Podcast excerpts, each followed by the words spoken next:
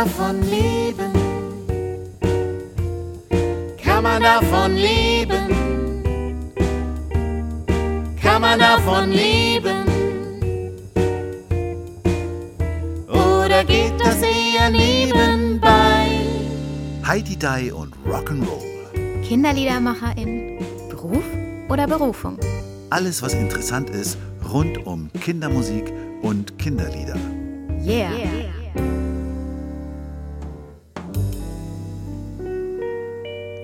Hallo zu einer weiteren Podcast-Folge von Heidi Dai und Rock'n'Roll. Unsere heutige Gästin hat Power und ich finde, diese Power kommt auch schon rüber, wenn man ein Foto von ihr sieht. Also jedes Mal, wenn ich auf Instagram ein Foto von ihr sehe, wie sie auf der Bühne steht, dann fliegt mir sozusagen diese Power regelrecht entgegen. Für mich hat sie auch Power im Texten. Ich habe immer das Gefühl, dass ihr die Texte einfach so zufliegen. Die, sie hat auch ein Buch veröffentlicht zu dem Thema und darüber bin ich wirklich fasziniert. Und von uns wird sie auch liebevoll die Nummer 1 genannt. Warum das so ist, erfahren wir vielleicht in diesem Podcast. Herzlich willkommen, Suli Puschwan.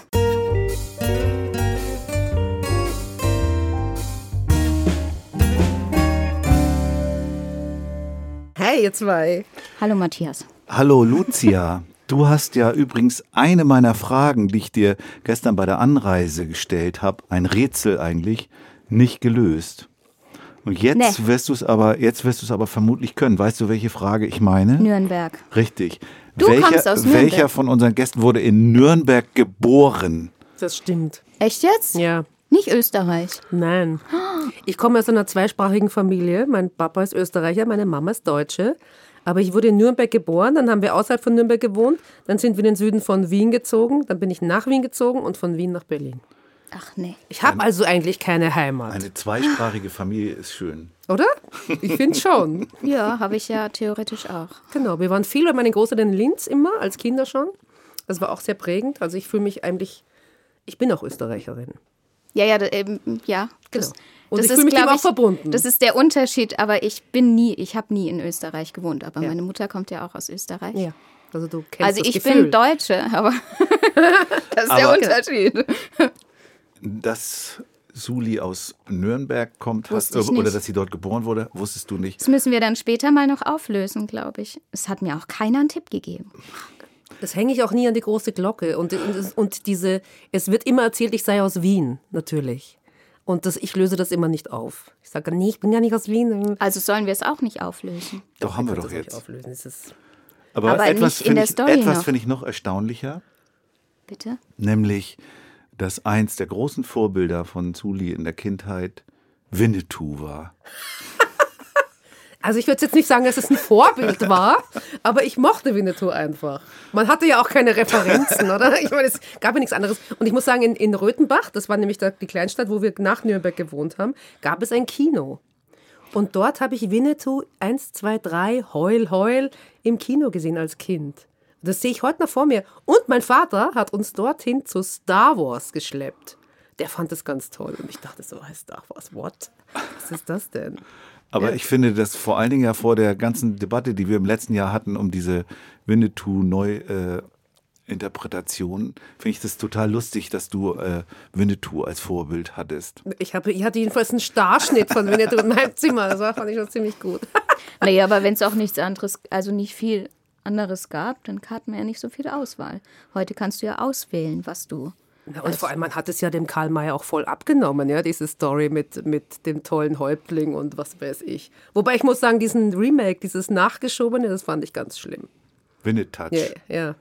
What, äh, is Oder Manitou. Ah, ja. Nein, das fand ich wieder witzig. Nein, ich, es gab doch irgendwann noch mal eine Winnetou-Folge, wo Pierre Brice noch mal ganz abgründig. Lass uns nicht Zeit damit Also der, verschwenden. aber der, der Starschnitt war dann schon Pierre Brice. Ja, sicher. Nicht Golko Mitic oder so. Nee, nee, nee. Da kann ich leider überhaupt nicht mitreden. Das Nee, macht nichts. It's in the past. Lassen wir es dort. Ist an mir vorbeigegangen. Living Wie in so the vieles. past. Was wir noch nicht erwähnt haben, dass Suli Puschpan ja 2007, ist das richtig, den Deutschen Kinderliederpreis gemacht hat oder den zweiten. Wie war das noch? War das 2007? Wo bei Geraldino? Ja. Da bin ich Dritte geworden sogar nur. Toni und ich, wir waren Zweite in Feldkirch. Das war noch davor. In Feldkirch, Österreich. Ja, das hat er heute schon ganz stolz erzählt. Super. Ja, genau. Also darauf kann man sich auch gleich nochmal beziehen. Nein, bei, bei Geraldino bin ich nur Dritte geworden. Hinter Phyllis und Mike und den wunderbaren Ratzfatz, die verdient gewonnen haben. Aber damals hatte ich auch ehrlich gesagt noch gar keine Ahnung, wie man das richtig macht. Aber da war es noch mit Abstimmung vom Publikum. Genau. Genau. Also so richtig spannend. Ja. Und hast dann ja 2019 den Musikautorinnenpreis, müsste man ja sagen, Sehr schön. Äh, der GEMA gewonnen. Ja. Gibt's den noch? Den gibt's noch, eigentlich natürlich. Immer, ja. Und aber eigentlich ist der eher bei, bei den erwachsenen Musikern. Genau, also es gab ihn zweimal, es, es ändern sich jedes Jahr ein bisschen diese Kategorien und es gab ihn zweimal im, im Bereich Text Kinderlied und einmal hat ihn Gerhard Schöne bekommen und einmal ich. Nicht schlecht. Und seither gab es auch nicht wieder Text Kinderlied. Dann wird's mal wieder Zeit. Ja, ich finde auch. Also ich finde dafür, dass die GEMA mit Rolf Zukowski ja einen riesigen Player hat, ja, im Feld Kindermusik, behandeln sie das sehr, sehr stiefmütterlich. Und sein Sohn ist im Vorstand. Ja? Alex ist, Das, glaube ich. das lassen wir jetzt einfach mal, Ali, das Ali. lassen wir jetzt mal unkommentiert, wie wir das finden. genau. Ja, das war eine große Freude, den bekommen zu haben und das hat auch meinem künstlerischen Ich sehr gut getan, das kann ich sagen. Und auch deinem Schaffen. Äh, ja, ja, also das gibt schon Du Selbstvertrauen. hast danach dann Rette mich gemacht. Genau, genau. da, danach eine fast gleichzeitig. Es war, glaube ich, schon. Vielleicht haben Sie es gehört. Ach Rette so. mich? Ja, Rette mich ist 2019 war die, war die Record Release äh, Party im SO 36 und danach war Schluss. Dann haben wir kein Konzert mehr dazu gespielt bis letztes Jahr. Genau. Ah, ich ich Aber hatte jetzt das so eingeordnet, dass, das, dass es daraufhin entstanden ist, dieses Album. Das war gar nicht so. Na, nicht wirklich. Na, nein. Aber meine Therapeutin hat damals, meine wunderbare Therapeutin hat damals gesagt, kam ich zu ihr und gesagt, hier, Autorenpreis, sagt sie, super. Das ist Identität. Wenn das die Gesellschaft, noch dazu eine Institution, die mit Reputation von außen sagt, wir erkennen dich an als die, die du, wie du gesehen werden willst, sagt sie, das, das ist es. Das fand ich auch. Also hat mir echt einen Kick gegeben. Ja, ja, auch eigentlich nicht nur dir, sondern insgesamt war das ja auch gut für das, für das wir uns, für das Ding, was wir uns alle auf die Fahnen geschrieben haben, das Kinderlied oder Kindermusik an sich, dass das eben auch mal gewürdigt wird in so einem, in so einem Rahmen. Ich bin noch ein bisschen bei dem Rette mich hängen geblieben, weil ich damals habe ich, glaube ich, angefangen. Und du hast, hast du das per Crowdfunding gemacht? Ja. Und ich habe das damals noch überhaupt nicht verstanden. Und dann immer habe ich gelesen, rette mich. Und ich habe mich die ganze Zeit gefragt, wo, wovor sollen wir dich retten? Genau. Also ich habe ich hab das, ich hab das nicht verstanden. Da war ich noch so ganz neu, auch Mhm. auf Social Media und so. Das war für mich eine ganz fremde Welt. Stimmt, das war mein erster Berührungspunkt. Das war, mit das war ganz praktisch, dass es Rette mich hieß, weil es Rette mich vor dem finanziellen Untergang, nachdem ich das Album produziert habe. Ja, stimmt. spannend. Aber du hast es finanziert bekommen. Ja, Wir haben gerade über Crowdfundings, die geklappt haben und die nicht geklappt haben, gesprochen. Wir hatten ja neulich Kiri, Ich weiß. Rakete zu Gast. Schönen Gruß. ja, Ja, schön von groß. mir auch. Die es ja auch geschafft hat, die ja sogar mehr Geld äh, zusammengekriegt hat, als sie eigentlich äh, gebraucht hat. Kein Wunder. Ja, finde ich auch. Und äh, du hast es auch geschafft. Ich hatte, mein, ich hatte schon mal ein Crowdfunding gemacht für das Video von Ich hab die Schnauze voll von Rosa. Ich hab die Schnauze voll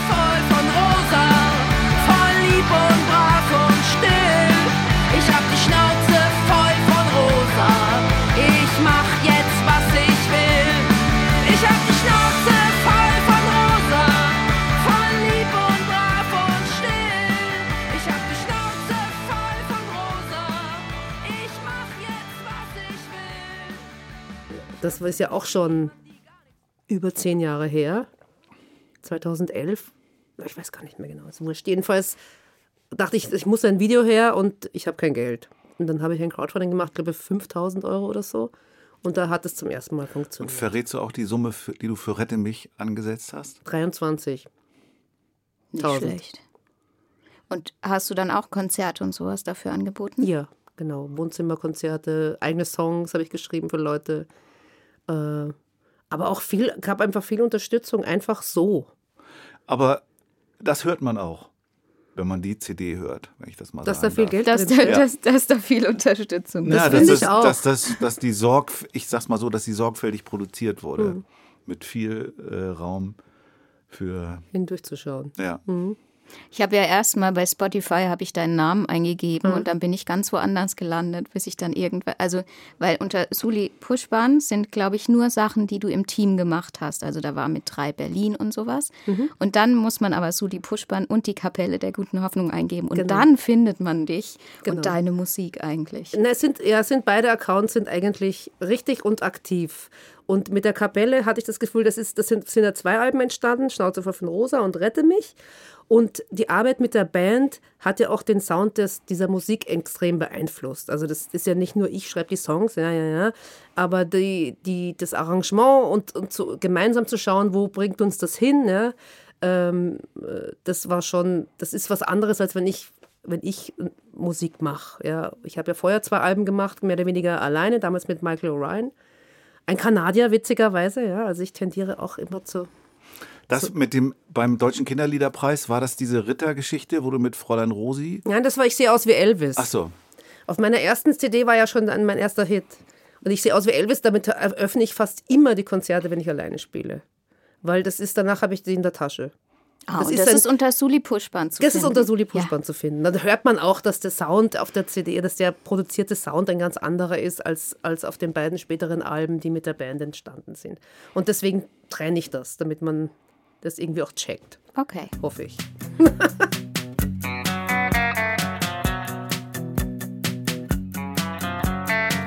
Ich sehe aus wie Elvis, wenn ich in meiner Badewanne sing. Ich fühle mich wie Nemo in meiner Welt. bin Und wie, wie kam für dich der Schritt zu einer Band? Das kann ich dir sagen. Ich war bei Ferry beim Kinderliederfestival bei seinem eingeladen. Und das war, ich weiß gar nicht, wann das war. Vor 2010 auf jeden Fall. Und dann sagte Ferry zu mir, und Donickel war da und seine Weißwürstel, damals noch glücklich vereint. Und wer war noch da? Alle möglichen.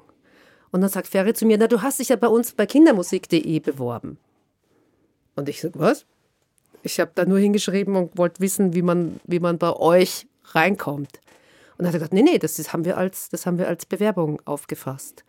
Und damals war es ja noch so, dass du fünf Mitglieder finden musstest, die fanden, deine Live-Performance ist gut. Ach, Und Die Songs Live-Performance. sind gut und dein Kontakt zum Publikum ist herzerwärmend. Ah, das höre ich zum ersten Mal. Bisher habe ich immer nur so. gedacht, dass man diese Befürworter braucht. Naja, genau, ja, aber die, Ah. da gab es schon auch äh, einen gewissen Kriterienkatalog, den wir uns auferlegt haben, warum man Fürsprecher für jemanden ist. Also man muss, es gab eine Zeit lang eben die Auflage, du musst ihn live gesehen haben oder sie und du musst Produktionen gehört haben, um überhaupt fürsprechen zu dürfen. Also man konnte sich als Fürsprecherin, konnte man sich kein, konntest du dir kein Bild machen über YouTube. Und das fand ich eigentlich immer ganz cool, muss ich sagen. Es war zwar ein bisschen aufwendig, aber ich hatte dann ja, dadurch, dass Ferry hat ja früher seine Festivals, hat ja Leute eingeladen und hat quasi das Festival für andere Künstlerinnen äh, organisiert und war selber nur beim, bei der Schlussgala dabei. Das hat er ja dann später, zum Glück finde ich, verändert, wo er sich selber auch ins Zentrum stellt, sagt, mit wem will ich eigentlich Musik machen? Das ist auch ein super Konzept, auch eine tolle Entwicklung, das zu beobachten. Und dadurch hatte ich dann eben fünf Fürsprecher. Und dann bei der Gala hat Donigel gespielt mit den Weißwürsteln und Ferry und na, na, na, na, na. Dann habe ich gedacht, das ist ja so geil mit der Band, ich will auch eine Band. Um nämlich auf deine Frage Ja. zurückzukommen. Und dann habe ich ähm, zufällig Maike kennengelernt, Maike Scheel, die damals meine erste Bassistin war. Der habe ich erzählt, oh, ich mache Kindermusik, na, na, na, na. Wir haben uns auf meinem Projekt, ich habe noch so ein anderes Projekt äh, auf dem Land kennengelernt und dann hat sie gesagt, super, lass uns was zusammen machen. Und dann haben wir uns einen Schlagzeuger und einen Gitarristen gesucht. Das hat dann ein bisschen gedauert, bis wir die richtigen gefunden haben. Irgendwann hatten wir dann Hannes Dullinger und Matthias Kastner, der jetzt auch schon über zehn Jahre mit mir spielt, mein Gitarrist. Und in dieser Konstellation haben wir die erste CD konzipiert, arrangiert und aufgenommen. Und haben lange miteinander gespielt. Und jetzt hat Maike zum ersten Mal einen richtigen Job und macht Musikschule, macht LGBTQ-Klassen für ja, Live-Musik, miteinander Musik machen. Hat also nochmal eine andere Kurve genommen. Leider. Manchmal spielt sie mit uns im SO36. Aber ansonsten hast du eine neue Bassistin. Ja, Frau Judith am Bass, super. Ich achte ja immer darauf, dass mindestens außer mir noch eine Frau auf der Bühne steht. Das ist mir relativ wichtig. Es gelingt nicht immer, aber es gelingt mir zu 95 Prozent. Damals bist du also zum Netzwerk, oder damals hieß es noch nicht Netzwerk, sondern zu kindermusik.de gestoßen. Heute bist du ja die erste Vorsitzende Yes. seit über zwei Jahren. Und du sagst immer so schön wie zu mir. Number one. Ja. Damit haben wir das auch geklärt. Also ich habe nur Nummer eins gesagt. Das war vielleicht Es ist falsch. so schön, wenn, Matt- Matthias mich anruft. Ich rufe ihn an. Ich rufe ihn an und er sagt Number One. Das ist schon fein. Was so ein bisschen auch, glaube ich, durch deine, wie soll man sagen, deine Affinität zu Science Fiction und sowas kommt, ne? Hm. Wo man auch gern solche Bezeichnungen Hm. in Raumschiffen. Also du steuerst das Raumschiff. Du hast mir mal so ein schönes Kompliment gemacht und gesagt, dass ich aus einem deiner Lieblingsbücher das Motto zu einem schönen Weltraumsong verarbeitet habe, nämlich Don't Panic, keine Panik. Ja, wenn man noch weiter äh, in der CD hört, findet man noch mehr äh, Anspielungen und Querverweise. Querverweise auf, auf Science Fiction und sowas. Number One und Number Two ist dann eben auch so einer. Genau. Letztes Jahr warst du ja sehr viel unterwegs, aber du hast unter anderem auch in Schulen ähm, Songs geschrieben mit den Kindern. Wir hatten jetzt gerade zu Gast äh, Leichtfuß und Liederlies. Habe ich es richtig gesagt? Ja. ähm, und die haben auch davon erzählt, dass sie so ein Projekt gemacht haben. Und die, die haben eher davon geschwärmt, oder? Wie toll das war, mit den Kindern so einen Song zu komponieren. Machst du das dann auch, dass du mit den Kindern gemeinsam komponierst oder gehst du hin und sammelst, was es gibt an Energien und so? Genau, also ich, ich mache das zwar auch, äh, Songs mit Schulklassen zu komponieren, das kommt auch vor, aber die Schulliedsache ist anders. Da gehe ich eine Woche lang hin und dann singe ich erstmal mit allen meine Songs oder irgendwelche Songs und lerne die alle kennen, spreche mit den Kindern, spreche mit den Erwachsenen, nehme das so ein bisschen wahr, auch auf der feinstofflichen Ebene. Ähm, wer sind die, was brauchen die, was macht die aus? Gibt es ein, gibt's ein Motto, gibt es irgendwie was, wo sie hinwollen als Gemeinschaft? Manchmal mache ich auch, mache ich auch kleine Schreibprojekte mit den Schülerinnen und Schülern, aber da kommt nicht immer was Brauchbares dabei raus. Dann gehe ich nach Hause und dann entwerfe ich einen Song. Und dann schicke ich den dahin, dann sagen die, ja, genau, was wir haben wollten. Dann wird er noch ein bisschen angepasst, passt der Refrain, fehlt im Text irgendwas. Äh, Ich habe zum Beispiel jetzt letztes Jahr zum ersten Mal einen Schulsong gemacht für eine Förderschule in Berlin. Und dann habe ich den ersten Entwurf hingeschickt und dann haben sie gesagt, ja super, Refrain, also da muss man das noch ändern und das noch ändern. Und in den Strophen fehlt der Talker, der Walker, der Rollstuhl, äh, dieses und jene Elemente, die hier täglich eine Rolle spielen, die ich mich gar nicht reinschreiben getraut habe erstmal so, weil für mich das auch neu war. Und genau, und dann entwerfe ich den Song, dann wird gemeinsam irgendwie finalisiert, dann gehe ich nochmal eine Woche hin, dann wird der geprobt und sozusagen verinnerlicht, der Rap wird gelernt von den älteren Schülerinnen und Schülern und dann gibt es eine Präsentation, ein riesiges Konzert in den Gärten der Welt mit meiner Band oder einen Flashmob im Einkaufszentrum oder wir hatten schon alle möglichen Varianten.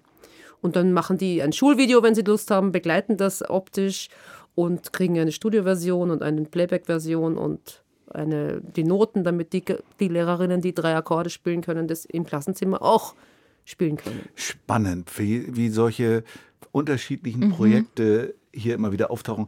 Ich muss jetzt gerade an, an Suppi denken, der ganz anders, aber es hat ähnliche Züge, was er so macht. Ne? Er geht auch in die Stimmt. Schulen und macht dann erstmal so ein, so ein Warm-up und geht mit den Schülern erstmal alleine irgendeinen Weg, um zu sehen, wo es dann hingehen kann. Der schreibt dann zwar keine Songs mit denen, aber entwickelt irgendwie ein Konzert mit denen. Aber es ist, er erinnerte mich gerade daran. Und der nimmt ja dann auch noch auf mit den Kindern. Das ist ja Genau, da steht, das, steht die Aufnahme Genau. noch ein bisschen mehr im Vordergrund. Bei dir entsteht dann mehr das, steht das Feinstoffliche noch, wie du Auch, es eben so schön genau. gesagt hast. Ja, Na, ich glaube, es ist auch für die Kinder ein richtig tolles Erlebnis, auf was hinzuarbeiten, zu wissen, wir werden das, was wir hier üben, werden wir aufführen Mhm. vor Menschen, die uns zuschauen, die nur uns zuschauen, um das zu erleben. Und ich glaube, damit schaffst du auch eine Erinnerung, die bleibt. Ja, es ist auch, sie machen das auch so zu ihrem eigenen. Das ist auch so schön. Ne? Und, die, und die kulturelle Beteiligung kann ja so unterschiedlich ausschauen. Ja? Und, und vor allem das Schöne daran ist ja, die singen ja jahrelang mein Lied dann. Als was, was ihnen ganz am Herzen liegt. Das ist so nachhaltig. Ich meine, so ein Kinderkonzert, ja eh, ja, schön, super Moment, Familienzeit, bla. Oder auch jahrelang meine Musik hören, aber dann, weißt du, so wie HH auch gesagt hat, hast halt so ein Fünf-Jahres-Zeitfenster, vielleicht sechs bei mir, weil ich ein bisschen politischer noch bin. Aber danach ist ja fertig. Ja? Also, aber ich glaube, das ist schon was, was den Kindern auch durchaus als positive Langzeiterinnerung bleibt. Das ist echt eine schöne Arbeit. Ja, und was auf jeden Fall wiederkommt. Irgendwann als Erwachsene werden sie sich daran erinnern Ja. und ihren Kindern davon erzählen. Und wenn die Schule es richtig umsetzt, dann haben sie den Song ja wirklich auch die ganze Zeit durch. Und das ist auch das Interessante, dass jede Schule eigentlich das Lied bekommt, was wirklich zu ihr passt. Ja? Also auch zu der Engagiertheit der Lehrkräfte oder eben nicht so engagiert. Da will die Schulleitung den Song, aber das Team ist vielleicht, ja. Was machst du dann? Dann kommt ein Ja vor. ich, ich gebe ich geb viel Energie rein. Und, aber es kommt eben doch trotzdem das Lied dabei raus, das eben irgendwie dazu passt. Wie wäre es, wenn du jetzt an der Schule äh, irgendwo in so einer AfD-Hochburg äh, das machen würdest? Das würdest wäre interessant. aber ich glaube nicht, dass die mich engagieren würden. Du forderst es aber auch gleich immer heraus, gell? na, ich, äh, na, ich denke gerade so, wo du das sagst, ja, und dann sind sie, du kommst rein, gibst, gibst die Power rein und dann sagen sie, ach nee, muss das jetzt so, so hart und können wir nicht lieber. Aber ich glaube, dass es andersrum läuft, weil ich glaube, jemand, der, der sich mich, also es, es gibt immer eine Person in der Schule, die möchte so ein Schullied haben. Und die setzt diesen Initiativfunken und sagt, wir wollen das. Und dann geht es irgendwie los. Dann wird die Schulleitung irgendwie an Bord geholt, wenn es nicht die Schulleitung selber ist. Und dann geht das wie so ein Netzwerk geht das los und da muss ja irgendwie auch Geld besorgt werden. Wo kann das herkommen? Na, na, na, na, na, na. Und wenn es eben diese Energie und diesen Willen gibt, dann kommt es auch so. Aber ich werde nicht ausgesucht von einer Schule, die nicht eine gewisse, sage jetzt mal, Vielfalt, ähm, Frauenpower, keine Ahnung, alles, was wofür ich stehe, haben möchte. Das glaube ich nicht. Also dafür gibt es auch im, im Kindermusikbereich genug andere, die das können, die nicht so sind wie ich. Vielleicht auch nicht so kantig oder ja. Und fällt dir Texten wirklich so leicht, wie ich es mir vorstelle?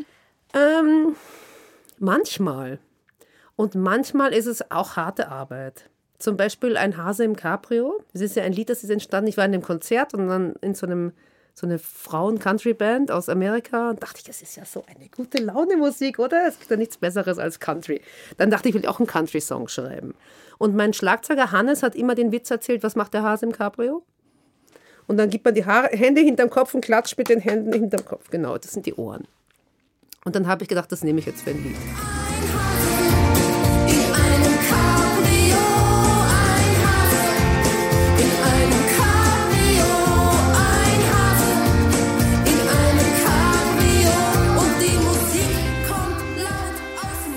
Und das hat buchstäblich 15 Minuten gedauert, das zu schreiben. Weil das dann echt, das erzählt sich dann selber. Aber es gibt andere Songs wie zum Beispiel Fräulein Rosi und Ritter Robert. Das erzählt ja eine ganz lange Geschichte. Burg Fräulein Rosi, die ist sehr buschikos, wahrscheinlich eher so wie ich bin. Und Robert ist halt eher so ein bisschen so eine kleine Tunte, die da durch die Gegend hüpft. Und da sind halt die Rollen verdreht. Und das hat ein bisschen gedauert, bis ich das dann in der richtigen, was will ich sagen, wie will ich sagen und so. Also manchmal ist es Ich echt halt bei diesem- Feilerei.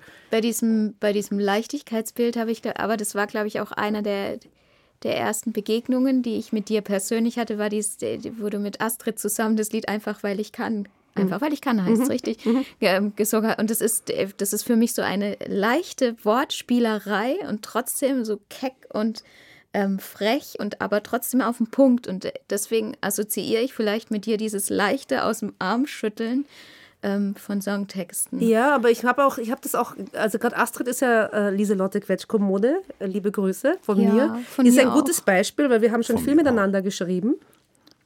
Und wir haben tatsächlich eine, diese, diese Leichtigkeit. Und zwar, weil wir, glaube ich, nicht die Befürchtung haben, dass wir was falsch machen.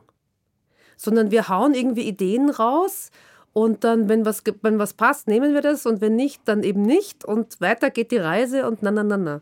Ich habe zum Beispiel mit Astrid ein, ein Lied das, äh, gemacht, das heißt Rodelbahn. Und ich glaube, dass es ein Après-Ski-Hit wäre, wenn wir das richtig produzieren. Wo halt tatsächlich diesen, wo sie eigentlich textlich die Ideen beigesteuert hat, aber es ist auf Österreichisch. Deswegen habe ich sozusagen, okay, was machen wir? Man fährt auf, Orbi hin und her und eine ins Tonnerre. Ja, so ist irgendwie der Refrain. Und ich bin ja überhaupt die Queen of Kollaboration, muss man jetzt mal sagen. Ich liebe es, mit anderen Leuten zusammen Musik zu machen. Und das hat mir auch persönlich geholfen, ähm, diesen meinen eigenen Dünkel, dass ich muss irrsinnig zeigen im Lied schreiben, wie intellektuell ich bin. Das kommt aus meiner persönlichen Geschichte mit meiner Mutter. Ähm, und als ich früher Songs geschrieben habe, dann habe ich mir gedacht, es muss so, es muss irgendwie sophisticated sein, der Text muss irgendwie eher kompliziert als zu einfach. Ja, nicht zu wenig Akkorde. Und dann habe ich eine Zeit lang ein Duo gehabt, ein Erwachsenen-Duo, also Musik ab 18, das hieß die Flietschen. Und mit Andrea, wir haben alles gemeinsam geschrieben. Sie, sie war Frau Oben und ich war Frau Pospischil, die Österreicherin, die Gitarre spielt und die Deutsche, die nicht singen kann. Und das einzige Ziel bei unseren Songs war, es muss witzig sein. Und da haben wir das angefangen mit diesem, wir haben immer Weinproben gemacht, ne? Und Wein, bei Weinproben Songs schreiben. Das hat auch geholfen. Die werden automatisch witzig. Und dann haben wir aber dieses, dieses, weißt du, dieses Reinwerfen und geht's, geht's, funktioniert's, na, ja, ne, weiter. Da, da hat sich das für mich eine Tür geöffnet. Und Cool. jetzt machst du viel Zusammenarbeiten. Also wir hatten ja zuletzt im Weihnachts-, nee, im Silvester-Podcast diesen Song, diesen Song äh, I Go Nuts, Ja. den du mit Carrington Brown zusammen Ja. gemacht hast. Mit denen machst du auch Konzerte? Ja, es ist ein super Projekt. Wir haben ja über die Covid-Zeit hinweg, saß ich dann immer mit Rebecca und Colin, äh, das Duo Carrington Brown, die bisher auch nur Erwachsene-Musik gemacht haben. Also Comedy für Erwachsene, viel mit, äh, mit äh, hier Coversongs. Rebecca ist eine unfassbare Cellistin und ähm, die wohnen auch seit vielen Jahren in Berlin. Dann saßen wir in der Küche und haben hab gesagt, "Ma- jetzt machen wir irgendwas miteinander, oder? Und haben angefangen, Songs zu schreiben. Und die haben eine gute Freundin, Catherine, die ist Dirigentin. Und dann haben wir uns überlegt, dass es doch eigentlich cool wäre, ähm, klassische Elemente in die Art und Weise, wie ich Kindermusik mache und auch performe, hineinzuweben. Also nicht, ich singe jetzt mal die Königin der Nacht auf eine lustige Art und Weise, sondern es gibt zum Beispiel einen Song, der heißt Rampensau. Und da kämpfen wir davon, wer von uns drei ist die beste Rampensau. Und dann bricht Rebecca aus in und ich singe irgendwas aus Carmen, ja, keine, und dann, und dann kommt Colin und sagt, keine Panik, man muss nicht durchdrehen. Ne? Also hier, ähm, es ist auch Mozart, was ist es? Ich weiß nicht, aus irgendeinem. Matthias, Ich hab's vergessen. du bist gefragt. Keine, vergessen, ist keine egal. Panik. Wurscht. Eine da da da da da di da di di. Oh, whatever. Egal. Jedenfalls kommen sozusagen Themen aus der Klassik in unsere Songs rein. Wir haben einen Song, der heißt Go Make a Change. Da haben wir dieses Thema aus der äh, Freude schöner Götterfunken in der Moll-Version als Ausgangspunkt genommen. So. Und das haben wir jetzt neulich zum ersten Mal mit einem achtköpfigen Ensemble auf der Oh, Bühne da ich ein live Video gespielt. gesehen. Oh, das war so Das schön. war so erhebend, kann ich euch sagen. Also dieser Traum, mit einem Orchester zu spielen, den, haben, den träumen ja viele. Das ist auch einfach traumhaft. Das ist ganz toll und es hat super funktioniert. Aber wir haben zum Beispiel auch Supergirl gemacht zum Thema Rette mich. Und weil der Song funktioniert immer und mit Orchester ist es natürlich ein Wahnsinn, ja, was da abgeht. Also, ja, ganz toll. Ganz toll.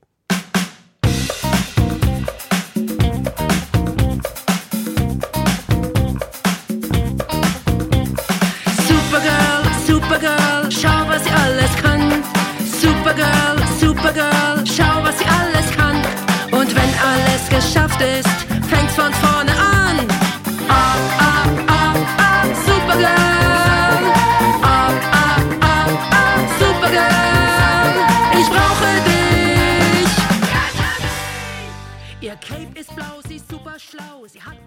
Ich wollte nochmal aufs Texten kommen. Und Gerne. Äh, zwar auf die Frage, wir, ihr habt vorhin drüber gesprochen, Texten einfach oder schwer. Und wir führen ja auch viele Diskussionen, um, was man noch texten darf und was nicht. Und in Hamburg gibt es gerade ein Bürgerbegehren gegen das allgemeine Gendern in Behörden und was weiß ich. Und wir überlegen, ja? Gegen, genau. Yeah, wir, baby. Wir überlegen über da, darüber, wie man in Kinderliedern das berücksichtigen kann. Und ich finde dieses, das muss ich jetzt eben, nur deshalb stelle ich diese Frage, um dieses Zitat von aus einem Dota-Lied nochmal anzubringen. Die hat ein wunderschönes Lied, das heißt Bademeister in, Genau, mit Sternchen sogar. mit Sternchen. Und äh, sie singt aber die ganze Zeit vom Bademeister und dann kommt irgendwann die Zeile, es gibt auch eine Bademeisterin, sie kann alles genauso gut, es ist wie es scheint, nur dass sie sich leider halt nicht so gut reimt. genau. Und da ist doch das Problem ganz wunderbar auf den Punkt gebracht, finde ich, oder? Ja, das ist das eine, dass es, dass ist es einfach manch- sperrig dass es manchmal schwierig ist, damit äh, umzugehen, ja, dass es dass Freunde leichter reinpasst als Freundinnen. Ja. Aber ich glaube eigentlich, dass es mehr, dass es mehr um den Blickwinkel geht. Also, wenn du irgendwie das Ganze mitdenkst, und ich glaube, dass es einem als Mann durchaus schwerer fällt, das Ganze mitzudenken, weil du ja eben auch nur aus deinem Blickwinkel denkst. Und wenn du einmal das Gewicht und den Blick oder den, den Leuchter auf dieses Thema wirfst, dann kommst du da nicht mehr raus. Dann geht auch der Weg nicht mehr rückwärts. Weil du dich nämlich mittlerweile auch bei jedem Lied fragst, ist es jetzt richtig so? Oder ist es jetzt gut so? Oder will ich eigentlich was anderes sagen? Und was will ich eigentlich ausdrücken? Und auf was will ich die Aufmerksamkeit der Kinder lenken? Und wer fühlt sich gesehen und wer nicht? Ich meine, insofern sind wir ja auch in, bei kindermusik.de eine, eine weiße Meute von Menschen. Ja? Also da geht ja auch noch was zum Beispiel. Wir singen alle einen über Vielfalt. Und wie schaut es denn mit unserer eigenen Vielfalt aus? Ja? Ich glaube, dass es gut ist, da das Augenmerk drauf zu legen. Ich weiß, dass manche sich da unheimlich sperren dagegen, aber die Tür ist offen und die geht auch nicht mehr zu. Oder anders gesagt, ich habe einen schönen Aussatz dafür, nämlich du kannst die Zahnpasta der Erkenntnis nicht in die Tube der Beschwichtigung zurückdrücken. Wenn, ja, so schaut's aus. Wenn, ja, wenn man da mal anfängt, drüber nachzudenken, und es ist ja da, es ist ja gesellschaftlich zum Glück ein Dauerthema. Mir fällt es immer auf, wenn jemand nur in der, in der, in der männlichen Form spricht. Da bin ich sofort so ein bisschen. Ich finde es so lustig, weil bei mir sind ganz andere Themen. Also ich wohne ja sehr ländlich und da bin ich als Vegetarierin schon so, Ja. so, so, so ein totaler Fremdkörper. Frag mal Toni. Das ist ja auch ein Skandal, muss ich dir sagen. Ja? Meine Freundin Erika ist lebenslängliche Vegetarierin. Die ist in Südafrika als Vegetarierin aufgewachsen. Das war eine Herausforderung. Das ist ja bis heute, wenn du in Österreich Urlaub machst, in Tirol, was kriegst du dann? Pizza Margarita und natürlich Käsespätzle. Du kriegst nicht mal, du kriegst nicht mal eine Suppe, weil die, weil die Brühe. Ganz genau. Das geht nicht. Ja. Also ich sag mal so, da geht noch was. Also sowohl was das Gendern anbelangt, als auch die, als auch die vegetarische Suppe. Zum Glück Ich hat wollte ja, damit eigentlich eher sagen, dass die, dass, dass die Themen so unterschiedlich sind, selbst in Deutschland, die die, die, die, die Menschen beschäftigen. Aber du hast recht, die es- Tür ist. Ich bin mir ganz sicher, dass es in deiner Umgebung auch Menschen gibt, die sich mit der Genderfrage beschäftigen und die finden, also da könnte es aber noch vorangehen. Zum Glück spielt ja Toni wenigstens den Blues der vegetarischen Vampire. Zum Glück. Ja.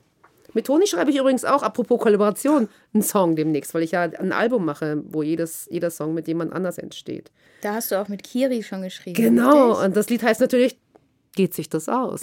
Weil wir ja beide aus Österreich sind. Ja, das Da ist aber schon noch, drauf. Es ist schon auch interessant mit dem gemeinsamen Schreiben, weil es natürlich auch heißt, du musst die Kontrolle aufgeben. Ja? Und zum Beispiel der Song, den ich jetzt mit Julia gemacht habe, der heißt Süchtig nach Musik und Julia Gammes, Suchtpotenzial, hat ja eine unfassbare Bluesstimme. Und dann denke ich mir, was soll ich da noch singen dazu? Das ist, äh, warum? Das ist einfach schon so schön und so wunderbar. Und das ist ja gleichzeitig für mich auch so ein Wunderpunkt. Ich hätte ja auch gerne eine Stimme gehabt wie Melissa Etheridge oder ich weiß nicht wer, ja. Ich finde, ich bin immer im, Zwe im, im Zweifel mit meiner eigenen Singstimme. Aber ähm, Ich- ich, also- mach's trotzdem. Also Kiri war ja neulich auch bei mir zu Besuch und da hat sie einen Song eingesungen und ich finde ihre Stimme so schön. Ich bekomme ständig gesagt, dass sie so eine Engelsstimme hat, aber ich würde so gerne so richtig rauchig, schmutzig manchmal. Kann ich nicht. Also ich glaube, das haben alle Menschen, haben irgendwie diese Herausforderung. Ja, so ist das Leben. Mach Ja. das Beste aus dem, was du hast. Der eine kommt nach Paris, Oder lass der andere andere kommt singen. nicht nach Paris. Ja. So, jetzt können wir mal schauen, wo es herkommt. Lebenslieder.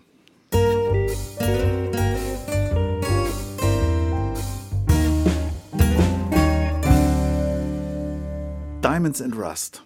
Ich habe in meinem Leben zweimal Joan Baez gesehen. Das erste Mal war in Schleswig-Holstein in Bad Segeberg im Kalkberg, so ein großes Open-Air-Gelände, wo eigentlich immer Winnetou, also wo immer Karl-May-Festspiele sind. genau. Ja, und da war dann ab und zu, wenn Karl May durch war, gab es ein, zwei Open-Air-Konzerte. Da hat sie mal gespielt. Da habe ich sie gesehen. Also noch in jungen Jahren, irgendwann in den 80ern. Und dann habe ich sie zuletzt gesehen bei ihrer 75 Ach Anniversary wirklich? Ach, wie toll. Beide Male sie alleine mit der Gitarre und ein Riesenpublikum und alle waren gefesselt und fasziniert. Hm. Und ein Song hat sie beide Male gespielt. Diamonds and Rust. Richtig. Ja, und zwar, mein Vater war eben nicht nur in Star Wars mit uns, sondern der hat uns tatsächlich, das muss in den 70ern gewesen sein, Ende der 70er, in Wien in die Stadthalle geschleppt zu einem Joan Baez Konzert. Und das war noch sicher, bevor ich selber angefangen, vielleicht habe ich gerade angefangen, Gitarre zu spielen, dass er diesen, dass er diesen, leider kann ich jetzt nicht mehr fragen, weil sein Gehirn ist ein bisschen konfettimäßig jetzt schon, aber Vielleicht gab es da diese Verbindung. Jedenfalls waren wir in diesem Konzert und ich fand es mega. Wirklich. Und ich habe eigentlich nicht immer viel Joan. Ich hatte schon eine Joan Baez Phase mit was hier diese Greatest Hits Platte hatte ich und was weiß ich, aber viel Platte gehört. Aber da ist eben auch, ich habe es deswegen auch ausgesucht, ich höre das Lied bis heute gern. Und da steckt ja auch Bob Dylan drin, was ich, den ich viel mehr gehört habe. Aber ich wollte jetzt irgendwie nicht keinen Bob Dylan Song aussuchen, weil ich dachte, ja, okay, ja, eh. Oder Joni Mitchell, eh. Ja, das ist ja klar. Aber das ist, ähm, und mein Vater hat mir meine erste Western-Gitarre geschenkt. Und das steckt alles in diesem Joan Baez Song drin, deswegen habe ich den ausgesucht. Hören wir mal ein Stück.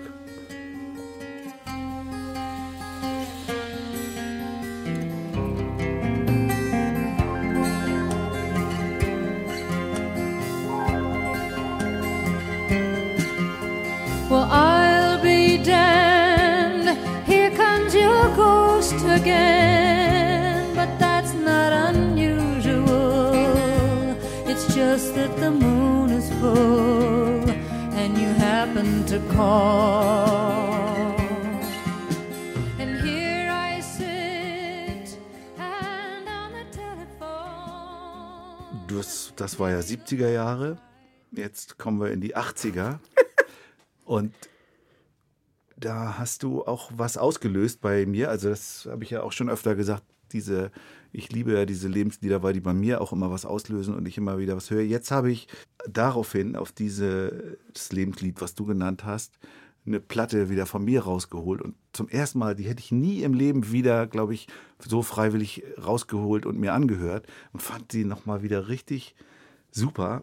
Das war allerdings eine andere. Du hast Big Science von Laurie Anderson. Das war so ihre erste eigentlich. Äh, Auf jeden Fall die erste, die mehr Wellen geschlagen ja, hat, ja. Äh, und ich hatte dann Mr. Heartbreak. Auch super. Das, das war so die dritte oder sowas.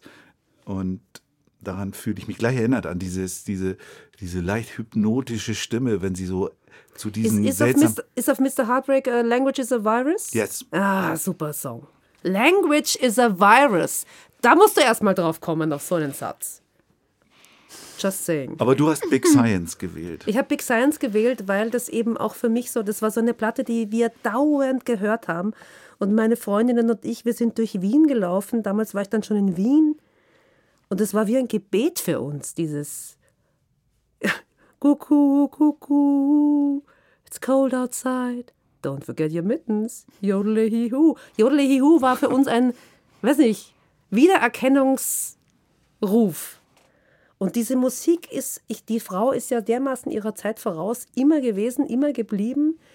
Textlich unfassbar und musikalisch sowieso. Also ich meine, die hat ja wirklich Musik neu erfunden, die vorher einfach nicht da war. Und wenn man sich das, und ich finde das, und das hält bis heute stand. Also Laurie Anderson ist für mich immer Und noch. apropos Queen of Collaborating, also auf meiner Mr. Heartbreak Platte war dann eben auch Peter Gabriel Ja, genau. mit beteiligt. Kein Wunder. Ja, die ist wirklich, diese, die, ich meine, die hat in den, in den 80ern, ich weiß nicht, ob du dich erinnerst, gab es ein Konzert, da hatte die schon einen, einen Schlagzeuger, der auf einer elektronischen Dings gespielt hat. Das war das eine. Und das andere war, die hatte so, die hatte so Leucht Drumpads auf ihrem Körper, die sie bearbeitet hat. Und hatte auf ihrer Geige, die hatte immer ihre elektrische Geige oder auch echte Geige, dann hatte sie mal ein Stück, da war auf, der, auf dem Geigenbogen ein Stück Tonband, also entweder Kassette oder Tonband, weiß ich nicht, wahrscheinlich Kassette drauf und ein Tonabnehmer dafür auf der Geige. Und dann spielt sie die ganze Zeit auf den so ein bisschen zerrückt und ganz am Ende spielt sie das ganze Ding und dann sagt es Listen to my heartbeat. Also ich meine, wer kommt denn auf sowas? Oder? Sensationell. Big Das hat, Science. genau, das hat mich sehr beeinflusst. It's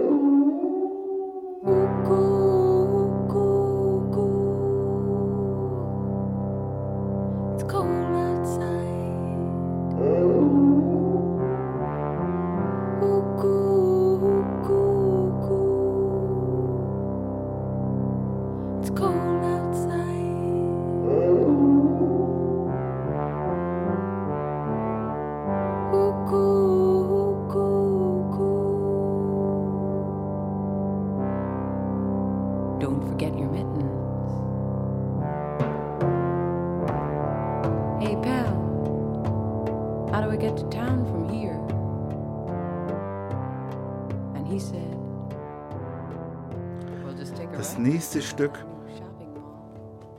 ist, ist für mich ein Problemfall, weil ich finde, Element of Crime hab, ich bin ich nie mit warm geworden. Nein, Aber was ich festgestellt habe, nachdem ich jetzt einige Coverversionen von Element of Crime Songs gehört habe, zum Beispiel von Lisa Bassange oder sowas, dass es tolle Songs sind, dass es wirklich qualitativ hohe Songs sind. Aber wenn du dir diesen Song anhörst, vier Stunden von Elbe 1, dann, also ich habe ihn dreimal durchgehört, bevor ich die Hälfte vom Text verstanden habe. Weil so nuschelt. Akustisch, ja, weil Ja, er ja. so, weil er so fürchterlich nuschelt.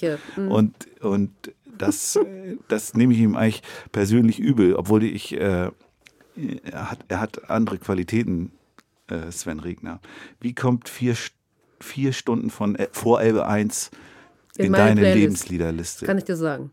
Und zwar habe ich damals, nee, ich habe mal eine Zeit lang nach meinem Studium der Sozialarbeit, ja, ich habe auch mal einen richtigen Beruf gelernt, äh, in einem Kinderladen gearbeitet. Und Horstel, In den ich an Berlin dieser oder in in Wien, in Wien. Und der Kinderladen war in Mödling, da wo ich früher, wo ich maturiert habe.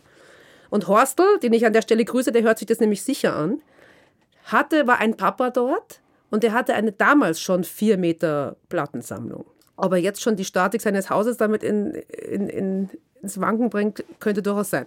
Jedenfalls, der hat mir regelmäßig Mixtapes gemacht, wie man das damals gemacht hat. Und da waren vier Stücke aus diesem Album dabei. Und ich bin natürlich zu der Zeit in Österreich, bist ja natürlich von Austropop umgeben. Dann habe ich natürlich englische Musik gehört. Ich hatte immer Ein das Gefühl, schöner Ausdruck von Austropop und umgeben. naja. Ich hatte immer das Gefühl, englische Songs zu schreiben, das, das, das gebührt mir irgendwie nicht. Ja, dafür ist mein Englisch zu schlecht. Und, aber ich habe ja nichts anderes gehört. Ich habe immer englische Musik gehört. Und eben Austropop. Und dann dachte ich, okay, dann höre ich diese, diese vier Stücke und ähm, damals hinterm Mond. Ja, das ist vielleicht ein zugänglicheres Stück, könnte sein, aber ich finde auch dieses ähm, Scheiß doch auf die Seemannsromantik, ja, ein Tritt dem Trottel, der das erfunden hat. Niemand ist gern allein mitten im Atlantik. Äh, diesmal mein Herz, diesmal fährst du mit, muss man auch erstmal drauf kommen. Und ich hatte das Gefühl, oh, es geht doch. Man kann deutsche Lieder schreiben, ohne dass es peinlich, Schlager, Austropop, Schnulzen oder sonst was ist. Ja. Es geht. Und das war für mich der Kick-Off, deutsche Texte zu schreiben. Und hast du den Film auch gesehen? Welchen Film? Das ist ja eigentlich ein Film. Ist eine Nee. Hommage an einen Film von- von Helga Feddersen Nee. über ein, das, das Skurrile an dem Film ist, da geht es hauptsächlich um ein sogenanntes Seemannsfrauenheim. Mhm. Das Wort ist ja schon lustig. Na, aber das, der ist äh, aus den 60er Jahren Mhm. und das, das war so ein Heim, wo eben Frauen, deren Männer auf See waren, da gewartet haben. Irgendwie in Brunsbüttel-Kog, da am Eingang der Elbe stand das und da sind die Frauen. hinko- Es ist ein Film, wo fast nur Frauen, also Hm. zwei, drei Männer kommen auch vor. Deswegen dachte ich, hätte das vielleicht auch damit was zu tun. Nein, das wusste ich gar nicht.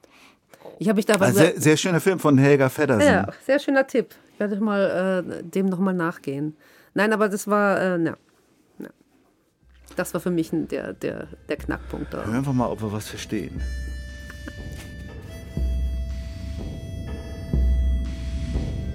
Drüben am Horizont verschwindet eine Landschaft. Ein Schnitt in die Brust ist der Abschied, diesmal fällt er aus. Ich will mehr für dich sein als eine Schleusenbekanntschaft. Diesmal, mein Herz, diesmal fährst du mit. Sieh doch, wie Tausende von Möwen herabfallieren.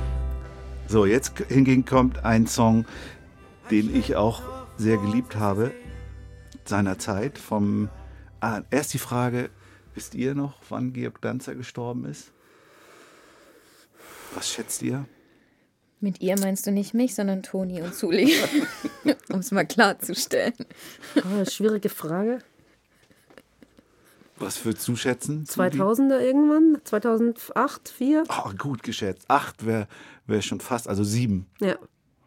Ich hätte irgendwo im Nirvana gestochert, keine Ahnung. Zu spät oder zu früh? Nee, ich hätte irgendwas, also ich hätte gesagt, irgendwas in den letzten 20 Jahren. Ja, aber Georg Danzer, weißt du, das ist ja auch so einer, wo du, also erstens, ich habe das Erste, was ich gedacht habe, als ich jetzt im Radio gehört habe, dass der gestorben ist, dachte, die, die, die Besten trifft es ja wieder zuerst. Ja? Das ist ja wieder ganz gemein.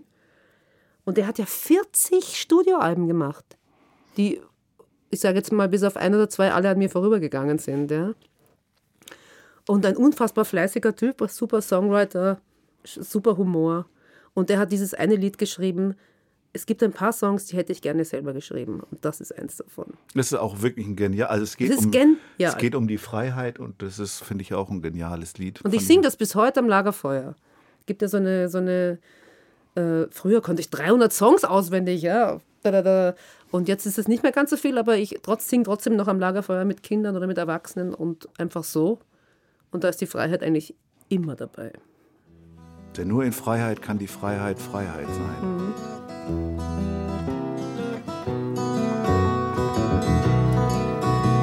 Vor ein paar Tagen ging ich in den Zoo. Die Sonne schien, mir war Herz so froh. Vor einem Käfig sah ich Leute stehen. Da ging ich hin, um mir das näher anzusehen. Da ging ich hin, um mir das näher anzusehen. Nicht füttern stand auf einem großen Schild. Und bitte auch nicht reizen, da sehr wild. Erwachsene und Kinder schauten dumm und nur ein Wärter schaute grimmig und sehr stumm.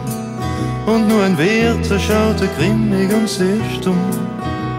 Ich fragte ihn, wie heißt denn dieses Tier? Das ist die Freiheit, sagte er zu mir. Die gibt es jetzt so selten auf der Welt. Drum wird sie hier für wenig Geld zur Schau gestellt.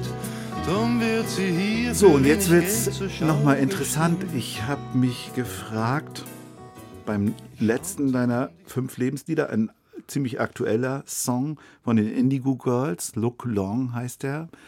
Da geht es ja nach meiner Einschätzung um religiöse Fragen und darum, wie man so seinen Punkt findet in der Frage, ob du da auch gerade an der Stelle bist. Wir hatten schon mal die Indigo Girls bei Genau. Sandra Farina Genau. mit einem frühen Song, so aus den End 80ern, Anfang 90er. Übrigens kein Wunder, dass Farina und ich beide die Indigo Girls super finden. For me to know, for you to find out. Aber es hat mich sehr gefreut, dass sie damals die, die beiden. Sie hatte, glaube ich, Ja. Closer to Fine, oder? Ja, genau. Das war nämlich vom ersten Indigo Girls Album. Ja. Ich habe alle Alben von den Indigo Girls. Und das erste habe ich gekauft als Schallplatte. Da habe ich in Wien im 19. Bezirk in einer Frauen-WG gewohnt. Und habe das dort, und das war für mich auch wie eine Türöffnung in eine, in eine neue Welt. Ja. Auch Frauen, die Lesben waren und die, die Aktivistinnen waren. Und dann daraus habe ich dann wieder Farron und ach, wa- was weiß ich, andere Künstlerinnen. Weil die, natürlich suchst du ja, oder habe ich nach Identifikationsfiguren gesucht, die halt auch irgendwie sitzen und Gitarre spielen und sich Songs ausdenken. Und das eine davon war natürlich neben Aber und dann aber auch vor diesem Hintergrund eher Country-mäßig orientiert zu sein, ne? Ja, ein bisschen, die kommen ja aus, wo kommen sie? Aus Texas, glaube ich sogar. Naja, das kommt doch auch in diesem Song My, Mein Country und Ja, sowas, ja. Äh, das auch manchmal so sehr daneben liegt. Trotzdem finde ich es irgendwie ganz okay. So, trotzdem, die Landschaft ist schön. ja, die waren, also für mich sind die einfach äh, vom Songwriting her, vom zu zweit singen. Die singen ja unfassbar schöne, schön miteinander. Und ich habe deswegen das, dieses Lied ausgesucht vom letzten Studioalbum, weil ich eben alle Alben immer auch gehört habe von denen. Und nicht irgendwann wie bei, es gibt andere Künstlerinnen, habe ich irgendwann aufgehört, das zu verfolgen. Oder es, du verlierst dich mit den Faden und dann denkst irgendwann, ach, was macht die eigentlich? Gibt es die noch? Macht die noch was? Und das war bei denen nie so. Und ich finde, Emily Sailors hat diesen Songs geschrieben und Amy ist ja die andere. Die schreiben auch sehr unterschiedlich, singen aber das dann immer miteinander. Und die Art und Weise, wie die Lyrics schreibt, das ist so, die kann das so gut. Ja? Die schreibt natürlich Englisch, aber das ist so. Ah, da könnte ich mich in jedem dritten Song könnte ich mich da verlieren. Und das Look Long fand ich deswegen so schön, weil es eben dieses, schau doch mal länger hin, ja. Überleg doch noch mal. Ich war jetzt gar nicht so sehr auf die spirituellen Ding, aber das ist auch ein Thema, über das man sich unterhalten kann. Äh, aber dieses im Gegensatz zu den Tendenzen, die wir momentan gesellschaftlich haben, einfach mal auf was länger hinzuschauen und länger drüber zu sprechen oder länger drüber nachzudenken, das fand ich irgendwie einen schönen Hinweis. Dann hören wir uns doch auch diesen schönen Song mal an. All the way, all the way, all the way to Nashville. We talked about God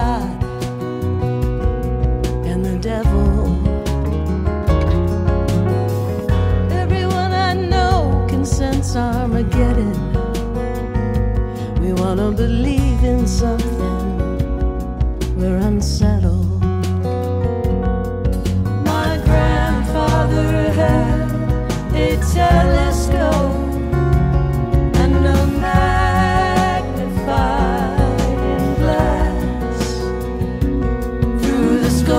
starry nights we saw forever.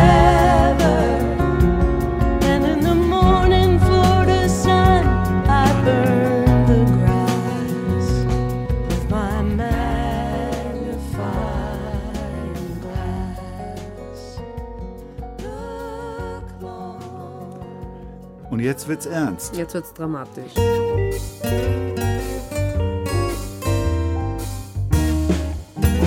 Jetzt kommt Tonis Beutel. Er heißt ja seit heute Tonis Beutel. Denn Toni ist hier in seinem Studio, wo wir zu Gast sind Der Quizmaster. und uns sehr freuen dürfen. Derjenige, der den Beutel reicht, in dem sich Du musst Zettel reinschauen, weil du musst ja unterschiedliche Farben ziehen. befinden. Ich nehme natürlich als erstes blau. Und da steht Schiff. Natürlich. Heute haben wir schon das Segelschiff gehabt, jetzt wieder Schiff. Ja, ja, ich habe Fahrzeuge. Känguru. Das groß. passt doch sehr gut. Schiff und Känguru. Ich darf natürlich jetzt Gibt's- nicht, nicht hingucken, nicht, die sind nicht alle ordentlich gefaltet. Ich schaue nicht auf den Text, ich schaue nur Ja, auf die die sind halt recycelt. Dann gehen manche schnell wieder auf. Ja, dann, Gibt's weiß? Nein, nee, oder? Es gibt aber gelb noch. Doch, es gibt ein weiß. Ah, weiß ist auch gut. Ja, Weiß rot, blau, weiß. Meine Farben. Noch eine vierte. Steht natürlich drauf rosarot. Sehr logisch. Schleswig-Holstein. Ja, und dann nehme ich noch, was nehme ich noch? Toni, grün. Ich weiß nicht, was für Farben. Ich nehm mal grün. Hm, grün. grün ist gut. Da ist es. Himbeere. So, dann haben wir hier vier Begriffe. Faszi- Und das sind die Begriffe Schiff, Känguru, Rosarot und Himbeere. Weißt du, was faszinierend ist? Dass zwei Begriffe meistens irgendwie zusammenpassen. Bei allen Das ist mir auch Ziehungen. aufgefallen. Das ist faszinierend.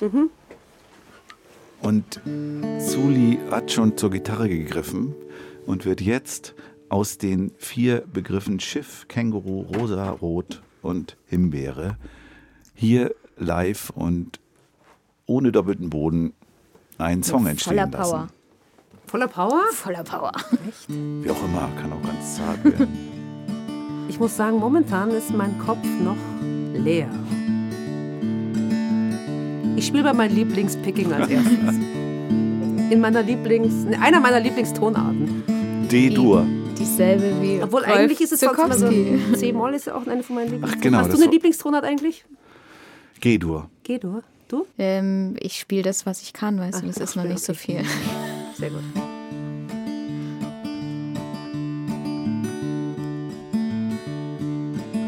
Mein Schiff geht auf die Reise weit, weit übers Meer. Außer Himbeeren hab ich nix dabei. Mein Gepäcksack ist leer hab nicht mal ein Känguru, mit dem ich abends Hab nicht mal ein Känguru, das mich beim Namen nennt. Aber ich hab ein rosarotes Kanickel dabei und das nervt die ganze Zeit. Ich hab ein rosarotes Kanickel dabei und das nervt die ganze Zeit. Und morgen da schmeiß ich es ins Meer.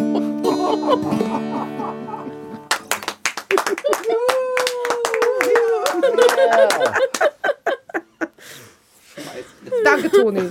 Deine Gitarre kann alles. Ach, das Kanickel ist weg. Das rosa Kaninchen. Wie war das als Hitler, das rosa Kaninchen? Ja, starb? genau. Auch ein toller Film. Ach so. Wir kommen zum Heidi Die und Rock'n'Roll Fragebogen.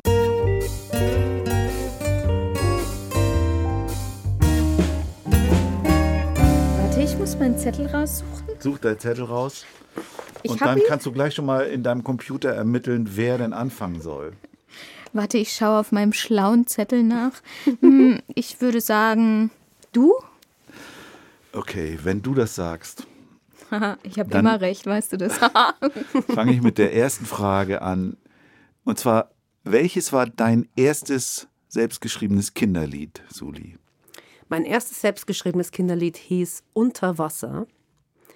Und das ist, war eine, eine, eine Fantasiereise mit einem Delfin, der unter Wasser eben unterwegs ist und äh, ein paar Dinge erlebt. Und damals habe ich das mit Martina Zischek, die leider nicht mehr lebt, eine ganz grandiose Saxophon- und Quellflötenspielerin aus Wien, gespielt. Und die hat dazu Sopransaxophon gespielt mit ihren langen, dünnen Fingern. Und dieses, diese Melodie hat eigentlich die Kinder, wenn wir das gemeinsam gespielt haben, noch mehr fasziniert als, als der Text. Aber trotzdem ist natürlich Kinderfantasiereise, das nimmt die Kinder ja immer mit. Und das war mein erstes Kinderlied. Was erwartest du dir vom Kinderliederkongress im Oktober? Streiterei. Na, Das ich hatten wir hoffe, noch nie. ja, ich hoffe, äh, na, ein bisschen was Wahres ist schon dran. Ich hoffe, ich wünsche mir Auseinandersetzung, ich wünsche mir auch ein bisschen Reibung, ich wünsche mir, dass wir insgesamt vorankommen und auch ein bisschen Lärm machen für Kindermusik, die einfach Lärm braucht in unserer Gesellschaft und Aufmerksamkeit braucht. Und ja, das wünsche ich mir. Ich bin, ich bin sehr, sehr, sehr gern Teil des Netzwerks Kindermusik und ähm, Moment, die Frage kommt noch. sorry, sorry. Es Zieh ging mein, nur um ich den zieh meinen Kongress. Beitrag zurück. Wir wollen nur, Der Kongress, genau. Also ich freue mich auf den Kongress und äh, Wir wollen nur noch ergänzen, dass der vom 27. bis zum 29. Oktober 2023 in Hamburg in der Jugendmusikschule Da stattfindet. hast du ja einen kurzen Anfahrtsweg. Und ab jetzt sagen wir nur noch in der Hamburgerin stattfindet. Du bekommst 100.000 Euro. Was würdest du damit machen? Endlich. ich würde definitiv ein oder zwei Alben machen. Mit, oder, ich, oder vielleicht würde ich es auch in, in mein, in mein Klassik-Rock-Kinderprojekt stecken und einfach ein paar Konzerte spielen mit Orchester. Das könnte ich mir auch vorstellen, weil das kann sich natürlich keine Veranstalterin leisten. Äh, uns als mit Band ist ja schon schwierig, wie wir alle wissen, aber mit einem, wenn wir dann zu zwölf wären, mit Dirigentin und, und Ensemble, das ist natürlich, äh, ja, vielleicht würde ich das machen. Und natürlich zu Kindern gehen, die sonst nie in die Philharmonie gehen. Äh, Du sagst ja was Wertvolles. Du würdest zu den Kindern gehen, weil ähm, die kom kommen doch dort nicht hin. Nein. Das Nein. ist Ich meine, es ist ja schön und gut, in der Philharmonie zu spielen. Ich würde auch gerne mit den Berliner Philharmonikern mal spielen, sicher, das wäre super. Aber in der Philharmonie sitzen halt die Kinder, die eh eine Stunde sitzen können und auf Deutsch gesagt die Klappe halten. Ja. Aber ich würde lieber dorthin gehen, wo Kinder sind, die eben nicht in Kontakt kommen mit klassischer Musik, Hochkultur, bla. Genau. über welches Thema, das du noch nicht bearbeitet hast, würdest du gerne mal ein Kinderlied schreiben? Pudel. Das kam aber schnell. Ja, das kann, jetzt hat auch einen Hintergrund, weil Toni und ich, wir haben uns schon darüber unterhalten, was das Thema unseres Songs sein soll. Und wir haben zwei Themen. Und das eine ist natürlich, weil er hat einen Pudel und ich habe auch einen Pudel, ist natürlich des Pudels Kern. Und soll ich das andere auch Ulrich verraten, Toni? Roski. Darf ich? Nee, soll ich nicht verraten. Ulrich Roski, des Pudels Kern. Ja? Gibt's einen Song? Ja. Oh Gott, den hören wir uns lieber nicht an. Wir Also nehmen wahrscheinlich ein eh das andere. Thema, oder, Toni? Mal. Jetzt kommt die Frage, was bedeutet das Netzwerk Kindermusik für dich? Viel. Aber eigentlich muss ich sagen, das Wichtigste des Netzwerks ist erstens, dass ich unfassbar viele wunderbare Menschen kennengelernt habe, die sich mit den gleichen Dingen beschäftigen wie ich, die gern singen, die für Kinder was machen und so weiter. Und für mich am Anfang hat mir das total geholfen, mich aus meinem Konkurrenzdenken rauszuheben. Weil das die ersten Jahre, das hat auch mit meiner Geschichte zu tun, besonders mit meiner Mutter, glaube ich, ja, das führt jetzt zu weit. Äh, aber mir hat es geholfen, einfach die Perspektive zu erweitern und dass alles, was gemacht wird in der Kindermusik, auch seine Berechtigung hat. Ja. Ob ich das jetzt gut oder schlecht finde, das meiste finde ich eigentlich eh gut. Äh, sei Außer dahingestellt. Zahnputzlieder, oder? Ja, aber ich würde nie auf die Idee kommen, aber das ist eben, ich würde nie auf die Idee kommen, ein Zahnputzlied, ein Aufräumlied oder so einen Zwecksong zu machen. Das ist einfach, das interessiert mich nicht. Ja. Ich, meine, meine Themen kommen ja eher aus der Interaktion mit Kids an der Schule oder ähm, Theaterstück, das wir machen oder was weiß ich, also so irgendwie aus dem Leben mehr oder in- irgendein cooler Satz, der irgendwo fällt. Ja. Ein Kind hat ja gesagt, ich sehe aus wie Elvis. Und dann habe ich gedacht, das ist ja ein geiler Satz, mach doch jetzt, einen- mach doch jetzt einen Song draus, logisch. Aber ich, ich funktioniere halt anders. Aber andere haben eben andere Themen. Ja? Und keine Ahnung. Ich finde, die, die coolen Rocker, die wir unter uns haben, haben genauso ihre Berechtigung wie Menschen wie Unmada, die auch, auch ein anderes Männerbild zum Beispiel präsentieren, als man so landläufig eher üblich ist. Also das hat alles seine Dings und mir hat das einfach geholfen und ich bin froh, dass ich mit so vielen Leuten in Kontakt bin. Ich habe mit vielen schon Konzerte gespielt und ich, es ist einfach nur eine Bereicherung. Nur, sagst du? Einfach nur, ausschließlich. Ja, aber gibt es da nicht auch manchmal Zwischentöne? Wo es nicht einfach nur eine Bereicherung ist? Was, meinst du, was jetzt irgendwas Konkretes? ja, aber ich wäre naja, ja. Ich manchmal wär, gibt es doch auch, also gerade jetzt, du bist ja jetzt seit zwei, zwei Jahren, machst du ja Hm. Vorstandsarbeit, äh, da gibt es ja auch schon mal Frustmomente, oder? ja, sicher. Aber ich meine, ich glaube, letztendlich ist es ja so, dass jeder Verein hat Menschen, die machen viel und Menschen, die machen nichts. Und trotzdem gehören ja alle dazu.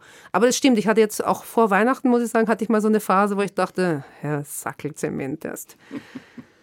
Warum machen wir das überhaupt, ja?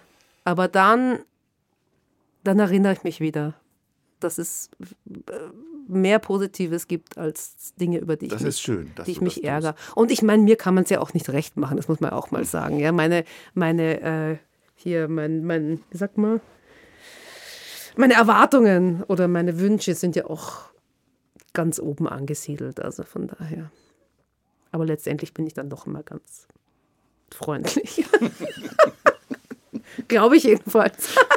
Ja, ich habe dich noch nicht anders erlebt. Ja, siehst du? Aber ich bin auch nicht bei euren Vorstandssitzungen Nee, dabei. Würdest du das anders sehen? Also, bin- ich zu, bin halt manchmal- zu, mir bist du halt manchmal auf den Punkt. zu mir bist du immer freundlich. Siehst du? Gehen wir zur nächsten Frage. Bevor es zu persönlich wird. Genau. Welchem Genre würdest du dich zuordnen? Also ich komme definitiv aus dem Folk. Singer, Songwriter, Gitarre, äh, la la la. Leonard Cohen, was weiß ich. ja, würde ich so sagen. Aber ich habe das schon, äh, also ich habe es auf jeden Fall um Rock'n'Roll erweitert. Also ich finde ja eben, dass Frauen in der Kindermusik auch ein bisschen die Pflicht haben, eigentlich auf den Putz zu hauen. Und ähm, es ist vielleicht ein Privileg, sich zurückzuziehen auf die kleine, siehst du, jetzt kommt schon wieder mit dem, äh, auf die Kita, was ja auch wichtig ist. Aber ich finde halt, es gehört auch, es gehört auch aufgestampft. Oh, ich würde liebend gerne rocken, aber Hm. ich kann es einfach nicht. Ich krieg das nicht hin. Ich wäre voll gerne so richtig frech und ich würde voll gern rocken und ich Hm. hätte gerne so eine rauchige Stimme, aber habe ich halt nicht. Hm. Aber da ist eben auch schon, was du sagst. Jeder ist dann auch anders. Wir hatten ja, Ja. neulich auch mal diesen, dieses Thema, warum macht ihr eigentlich keine frechen Lieder? Und Ja. ich finde, es ist auch nicht jedermanns Sache. Genau. Also ich bin eben ein anderer Typ als irgendjemand, der dem das so aus dem Maul rauspurzelt, Mhm. das Freche. Und das finde ich, hat eben ja auch alles seine Berechtigung. Du, ich hätte total gern, dass sich irgendwie drei, vier Frauen, also Studierte oder whatever, Musikerinnen zusammenfinden und das machen, was deine Freunde machen. Ja? Eine Dreier-Hip-Hop-Band, die coole, die jung sind, die, die coole Themen aufgreifen und die sagen, na, wir machen das auch. Warum nicht? Und sie können sogar davon leben. Ja? Das ist ja, ich meine, es ist ja alles möglich. Also ich glaube, dass es auch gar nicht bekannt ist. Ich habe schon überlegt, ob ich mal an die Eisler, an die Eisler Hochschule gehe und sage, ey, ich gebe jetzt, mal, gebe jetzt mal einen Vortrag über Kindermusik und was da alles geht und was wir auch brauchen und was auch noch passieren sollte. Vielleicht mache ich das irgendwann, wenn ich, wenn ich über 60 bin. Eine unerwartete Verwerfung im Raumzeitkontinuum ermöglicht es dir, mit der jungen, mit der jungen, etwa 20-jährigen Suli Pushpan zu sprechen und ihr Tipps zu geben. Was würdest du ihr raten? Keine Angst. Trau dich. Mach das, mach das, was du denkst, das dir gefällt. Weil ich habe mir damals weder zugetraut, Musik zu studieren, noch, äh, was weiß ich, ein Schauspielstudium, zumindest mich zu bewerben. Und ja, das würde ich mir, ich würde mir Mut zusprechen. Was ist deine wichtigste Fähigkeit, die dich in die Lage versetzt, Kinderlieder zu schreiben? Äh, Empathie, glaube ich. Einfühlungsvermögen. Und drei Akkorde auf der Hast, Gitarre. du- hast du ja schon äh, gut geschildert vorhin, dies, diese feinstoffliche. Ja, du aber vielleicht, Hat mich, hat aber mich, vielleicht, hat mich begeistert. Ja, aber vielleicht auch zuhören halt. Im richtigen Moment zuhören und hören, was die Kinder sagen und das dann mitnehmen und daraus was machen. Du bist mit einer Zeitmaschine in die Vergangenheit gereist, Zeitmaschine, Lieblingsthema von mir. denn du bist eingeladen zur Party bei den Cashs. Es sind viele Größen aus der Popwelt dort, unter anderem Joan Baez, Laurie Anderson, Element of Crime, Indigo Girls, Georg Danzer. Im Hause Cash ist es üblich, sich als Neuling mit einem Lied den Eintritt zu verdienen. Vor dem gemeinsamen Essen bittet Johnny Cash dich deshalb, eines deiner Lieder vorzutragen. Welches spielst du? Ich habe die Schnauze voll von Rosa. Weil das in meinem Leben auch einen so ein biografischer Fixpunkt ist. Das ist ja nicht nur was, was ich, weil ich finde, ich schreibe jetzt ein feministisches Kinderlied, ja, oder ich schreibe ein Lied gegen Rosa, ja, eh auch alles, ja. Aber ähm, für mich war das auch so eine Erkenntnis von, ja, ich mache jetzt, was ich will. Ich mache das, was für mich wichtig ist. Und das ist nicht was, was mir in die Wiege gelegt wurde, muss ich ehrlich sagen. Und auch der Weg äh, zur Künstlerin, Künstlerin zu sein und mich als Künstlerin zu verstehen, war für mich ein sehr, sehr langer. Und das, ich habe die Schnauze von Rosa, war da so ein, ein Türöffner. Also auch inhaltlich und einfach das auch so zu sagen. Und manchmal haben ja Lieder auch durchaus einen beschwörenden oder, oder, oder vorhersehenden Charakter oder es wird dir was deutlich durch ein Lied, was dir vorher gar nicht so klar war. Und ähm, ich war ja immer auch schon ein, ein burschikoses Mädchen und oder androgyn, wenn man dann erwachsen wird und so. Oder Kinder fragen mich oft, bist du ein Mann oder bist du eine Frau? Bist du ein Bub oder ein Mädchen? Und auf, auch dahin schauend war, ich habe die Schnauze voll von Rosa einfach ein entscheidender Song. Du sitzt in einer Talkshow und wirst gefragt, Kinderlieder, kann man davon leben? Was antwortest du? Ja, ich kann davon leben. Das geht sich aus. Das geht sich aus. Was für eine schöne Antwort. Ja, Ja. Kinderlieder, das geht sich aus. das geht sich aus. Ja, wir sind am Ende des Fragebogens. Und des Podcastes. Nein, Vielen Dank für deinen. wartet, Dein- wartet. Bevor ihr jetzt Danke zu mir sagt, ich habe es mir so fest vorgenommen, am Anfang habe ich es vergessen. Ich möchte sagen, dass diese Arbeit, die ihr zwei macht, jetzt schon seit 60, über 60 Folgen, ein Wahnsinn ist, unschätzbar wertvoll und eine unglaubliche Bereicherung für alle, die Musik, Kinder, Kinderkultur und das, was wir tun, wertschätzen. Also von mir Daumen hoch, vielen, vielen Dank und lots of love. Dankeschön. Das hört sich doch gut an. Ja, Das nehmen wir an, Ja. gell? Da wollten wir eigentlich Danke sagen, aber jetzt sagen wir, Wir auch können ja dafür trotzdem Danke. Danke sagen, oder? Also, Danke, dass du deinen Teil dazu beigetragen hast. Immerhin dich aus Berlin auf den Weg gemacht hast, hier nach Halle ins Tonstudio, nur Katzensprung. um endlich auch den überfälligen, die überfällige Folge mit dir zu machen. Und ihr könnt wie immer die Lebenslieder, aber auch die Songs von Suli und von Suli und der Kapelle der guten Hoffnung in der begleitenden Playlist euch in ihrer epischen Breite anhören. Vielleicht bis dahin auch den Song schon mit Kiri und mit Toni. da müsstet ihr flott Schnell sein. wird es nicht gehen, aber auf jeden Fall im Laufe dieses Jahres. Und wir freuen uns auf Rückmeldungen. Ja, tun wir. Wir antworten auch. Wir antworten nicht nur, wir nehmen auch äh, Wir, nehm, Kritik an. wir nehmen an, genau. Wir verändern auch Dinge, wie euch vielleicht schon aufgefallen ist. Also gebt uns gerne Feedback. Wir möchten nochmal darauf hinweisen, dass wir Anfang Oh ja. März auf der Didakta in Stuttgart zum ersten Mal live podcasten Ich werden. muss ja sagen, ein bisschen Schiss habe ich schon davor. Das wird schon eine aufregende Sache werden, vor Publikum äh, dann diesen Podcast zu machen. Weil bisher haben wir ja immer ein geschütztes Umfeld. Wir können uns immer zu 100 Prozent darauf konzentrieren. Und ich glaube, das wird wirklich eine Herausforderung für uns. Aber ich freue mich auch sehr, sehr drauf. Ich bin auch sehr gespannt. Also 7. bis 11. März und das ist, sind die ersten drei Tage, 7., 8., 9. morgens.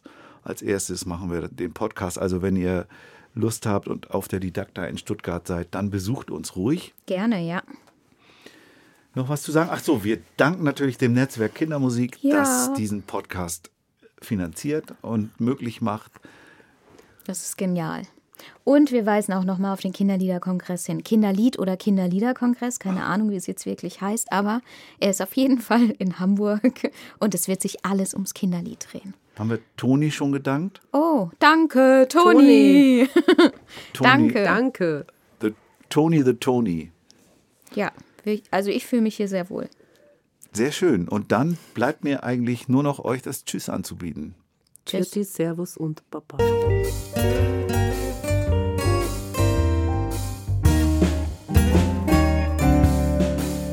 Man davon leben? Kann man davon leben? Kann man davon leben? Oder geht das eher nebenbei?